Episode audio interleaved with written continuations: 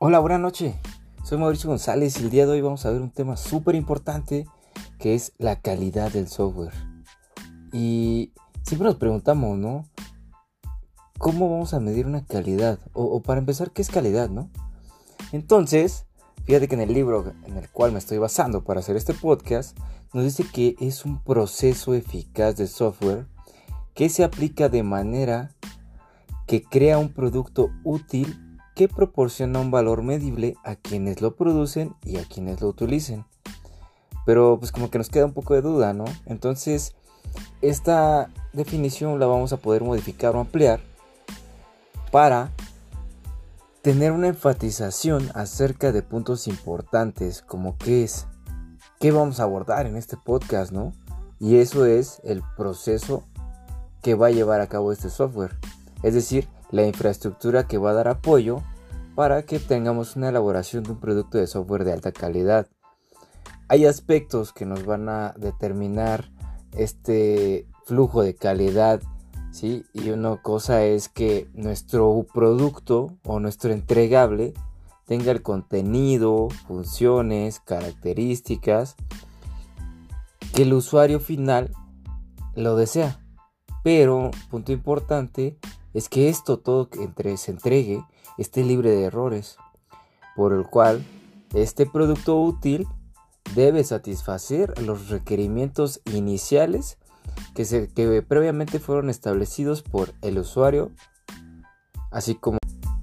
Ahora, lo que sigue es tomar de referencia diferentes autores que nos permitan tener con mayor referencia cómo trabajar la calidad.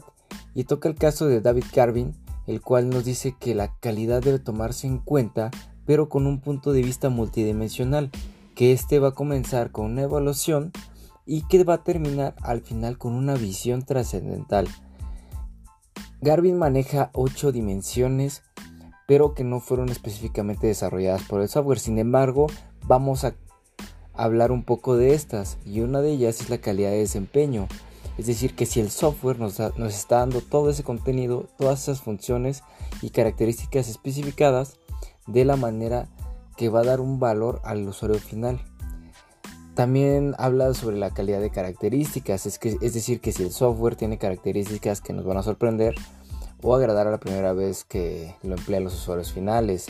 Si este es confiable, o sea, si el software nos va a proporcionar las características y capacidades sin fallar va a estar disponible. Otra de ellas es la conformidad. Es cuando el software concuerda con los estándares locales y externos que le son relevantes para la aplicación. También tenemos a la durabilidad, en el que el software va a poder recibir un mantenimiento o corregirse posteriormente sin que esto provoque un, un evento colateral. Habla también del servicio, el servicio nos dice que si hay una posibilidad de que el software reciba un mantenimiento en un periodo de tiempo breve, ¿sí?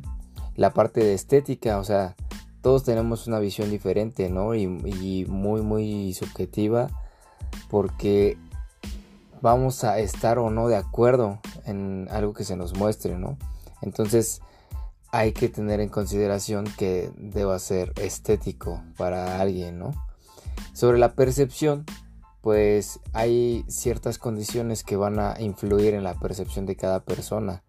Por ejemplo, si este va a ser eh, mostrado a un proveedor en el cual tuvo una mala experiencia, pues no va a tomar de referencia adecuada la percepción, ¿no? O en cambio, si tuvimos a un usuario que sí tiene una buena calidad, pues la percepción que se va a tener pues va a ser una reputación diferente y en este caso más, más adecuada. Ahora, vamos a platicar acerca de los factores que tiene la calidad ISO 9126 y ya entramos a tomar de referencia un estándar y ese es el momento de hablar del estándar ISO 9126 el cual fue desarrollado con la intención de identificar ciertos atributos claves para el software de cómputo. El sistema del cual habla este estándar tiene seis atributos claves sobre la calidad y esto los vamos a repasar de manera breve. Uno de ellos es la funcionalidad, que es el grado en que el software satisface estas necesidades que fueron planteadas inicialmente. teniendo los atributos de adaptabilidad, exactitud, interoperabilidad, cumplimiento y seguridad. Después tenemos la confiabilidad, que es la cantidad del tiempo que el software se encuentra disponible para su uso. Según esto se ha indicado, los atributos vienen siendo madurez, tolerancia a fallas y recuperación. Tenemos también usabilidad, que es el grado en que el software es fácil de usar, según lo indican siguientes atributos como es que sea entendible, aprendible y también operable. Tenemos eficiencia, que es el grado en que el software va a emplear óptimamente los recursos de este sistema según indiquen atributos como son comportamiento del tiempo y también de los recursos. La facilidad de recibir el mantenimiento, es, decir, que con qué tanta facilidad pueden efectuarse reparaciones al software. Y esto también tiene de base a los atributos que sea analizable, que sea cambiable, estable y susceptible a someterse a ciertas pruebas. Por último tenemos lo que es portabilidad, que es esa facilidad con que, en el que el software va a llevarse a un ambiente u otro según tengan como base los atributos que sea adaptable, instalable conforme y conformidad en la condición de la sustitución. Hay que tener en cuenta que hay otros factores de calidad de software estudiados, pero los factores que están considerados en la ISO 9126 no necesariamente nos van a conducir a una medición directa, pero hay que tener en cuenta que nos van a dar una base para hacer las mediciones indirectas, es decir, que eh, con esto podamos tener una lista de comprobación excelente para que nosotros podamos hacer la evaluación de la calidad de nuestro sistema. Y bueno, ya teniendo de base los puntos anteriores, ahora vamos a llegar a ese dilema en que si nuestro software será bueno o malo, ¿no? ¿Qué tenemos en el extremo negativo? Tenemos si nosotros producimos un sistema de software de muy mala calidad, pues obviamente vamos a perder porque nadie lo va a querer comprar, va, a recibir muchísimas fallas, nos va a ocasionar problemas y por lo tanto vamos a pedir a perder confiabilidad. Sin embargo, nos vamos al otro extremo súper, súper positivo, pero que a la vez puede ser algo negativo. Es decir, que si le dedicamos muchísimo tiempo, mucho esfuerzo, grandes cantidades de dinero para producir algo súper, súper perfecto, pues va a ser tan largo el tiempo y tan cara la producción, pues que vamos a estar fuera del negocio, ¿no? Entonces, ¿qué debemos tener en cuenta? Pues tenemos que equilibrar estas dos condiciones para que podamos encajar en cubrir la calidad necesaria para que tengamos esa calidad asegurada de software y si no es que logremos esa calidad pues que tengamos la menor cantidad de errores no para llegar a, la pregunta de que si nuestro software realmente será suficientemente aceptable o suficientemente bueno pues tenemos que tener esas características que sean favorables o que desee el usuario, pero que tenga condiciones en las que los errores estén minimizados. Como lo mencioné, debemos equilibrar esa condición para que se logre satisfacer inicialmente al usuario. Bien, ahora llegamos a un punto súper importante. Ya tenemos que para lograr la calidad, pues requeremos equilibrar las características en las que vamos a lograr este fin. Y pues tenemos algo de referencia, o sea que la calidad va a tener un costo. O sea, lograr algo con calidad nos va a costar, pero también la mala calidad va a tener un costo. Es decir, voy a rehacer todo o voy a tener una versión 2.0 porque mi calidad no fue aceptable o voy a tener la menor cantidad de versiones porque mi software realmente es de calidad, ¿no? Y a esto de los costos, pues son condiciones que van a estar definidos en tres formas. Es la prevención, la propia evaluación y ya cuando llegamos a la falla. Hablando de la prevención, pues tenemos las actividades requeridas iniciales para lo que es la planeación y coordinación de, control para asegurar la calidad, ¿no? También dentro de esta prevención pues tenemos las actividades técnicas para desarrollar modelos de requerimientos y diseño adecuados. Esto nos lleva a también al costo que se va a dar a las planeaciones de las pruebas y sobre todo la capacitación requerida para todas estas actividades. Llegando a la parte de evaluación, pues tenemos actividades como es la investigación o, ya cuando estamos en la producción por primera vez, mm, se toma esta condición, es decir, revisiones técnicas sobre los productos o el costo que me va a llevar recabar datos y unidades para la propia evaluación o también tener, ¿no? O sea, el costo de las pruebas y depuraciones. Ya para tener el último costo, que es hablar de la falla, pues son aquellas que si se eliminaran y si no hubiera errores antes o después de enviar este producto al consumidor, los costos de falla se están dividiendo en internos o externos. Cuando son internos es cuando se hay un que se detectó el error no antes de entrar en producción. Y ya cuando tenemos el costo externo es cuando ya se vio una vez que se entregó el producto. Estos serían los tres diferentes costos en los que estaría basados la calidad. Y bien, ya repasamos factores, ya repasamos características, ya hablamos del estándar, ya hablamos del costo de la calidad y qué es mantener ese equilibrio. Pues ahora, entonces, ya cómo vamos a lograr esa calidad de software, ¿no? Entonces, esa calidad de software va a ser el resultado de una adecuada administración de proyecto y una ejecución óptima de la ingeniería de software. La parte de administración y práctica pues van a aplicarse en cuatro actividades principales que van a ayudar al equipo de software a lograr una elevada calidad, ¿no? Estos van a ser los métodos de ingeniería de software, las técnicas de administración de proyectos, acciones de control y calidad y aseguramiento de la calidad de software. Entonces, en la parte de los métodos de la ingeniería de software, si, si vamos a, producir un, software de alta calidad, pues debemos tener en cuenta que primero debemos súper entender qué problemática vamos a resolver, ¿no?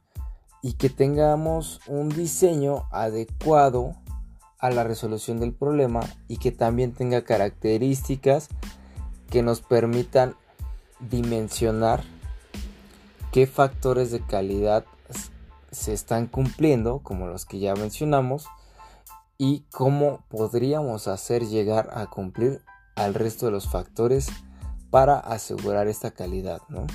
En la parte de técnicas de la administración del proyecto, si no se tiene una adecuada toma de decisiones, pues vamos a tener implicaciones negativas, ¿no? O sea, un ejemplo es que si el gerente de este proyecto usa estimaciones para verificar fechas de cumplimiento, pues probablemente ya vamos a caer en una condición negativa en que no se pueda cuadrar o que no haya una buena comunicación, ¿sí? La, hay también que tener en cuenta la planeación de nuestro riesgo, ¿no? Si se va a llevar a cabo de una manera en que los, las actividades no, no nos den un caos, ¿sí? Entonces aquí ya se estaría asegurando un mayor flujo sobre la actividad, ¿no? Sobre la calidad. En la parte ya del control de calidad, pues tenemos esas acciones de ingeniería de software que me van a ayudar y asegurar que el producto cumpla ¿no? con la meta programada inicialmente y que esto me asegure una calidad.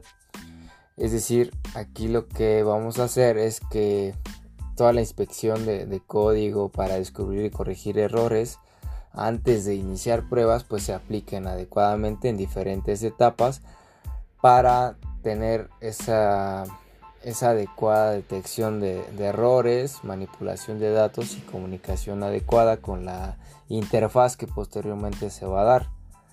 Las actividades de control de calidad pues nos van a hacer ese aseguramiento que es a lo que sigue, ¿no? Aseguramiento de la calidad.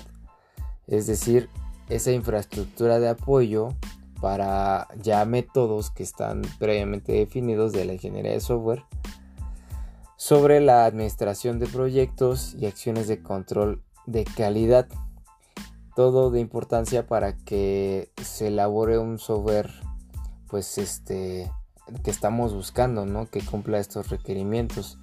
La meta que, que tratamos de lograr es que le demos a este equipo de desarrollo y técnico de datos este, todas esas, esos, esas ayudas para que se esté informado sobre la calidad del producto, es decir, sobre qué se va a obtener con una perspectiva, con una confianza y que en este, este equipo logre adecuadamente ese aseguramiento de la calidad para tener ese software que estamos buscando, ¿no?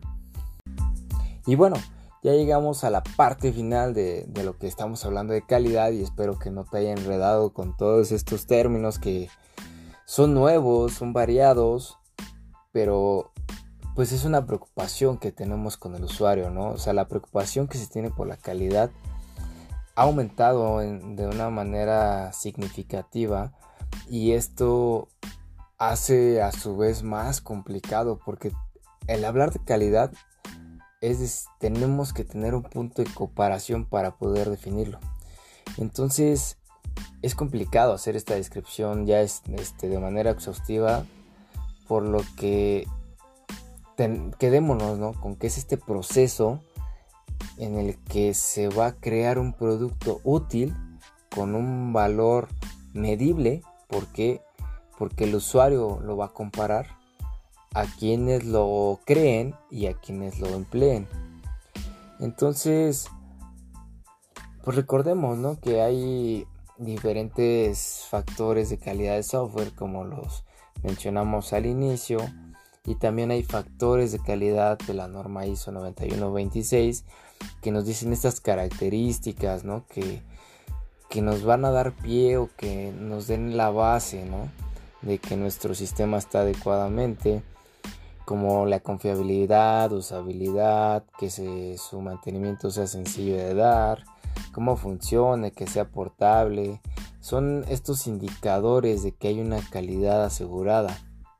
Por lo que, sin, importar este, esta visión que tengas con el proyecto, la calidad nos va a dar un costo, ¿no? Y este costo puede ser previsible, pero también tiene que ser medible y tener ese, ese riesgo, ¿no? Ese riesgo que nos va a sacar de apuros al momento de poner en producción. Entonces debemos adecuadamente aplicar todos estos métodos de ingeniería de software, prácticas que ya están previamente definidas y hacer ese control de calidad muy muy muy muy muy exhausto para que podremos asegurar un software que cumpla con los requerimientos del usuario. Y no solo del usuario también de los propios del desarrollador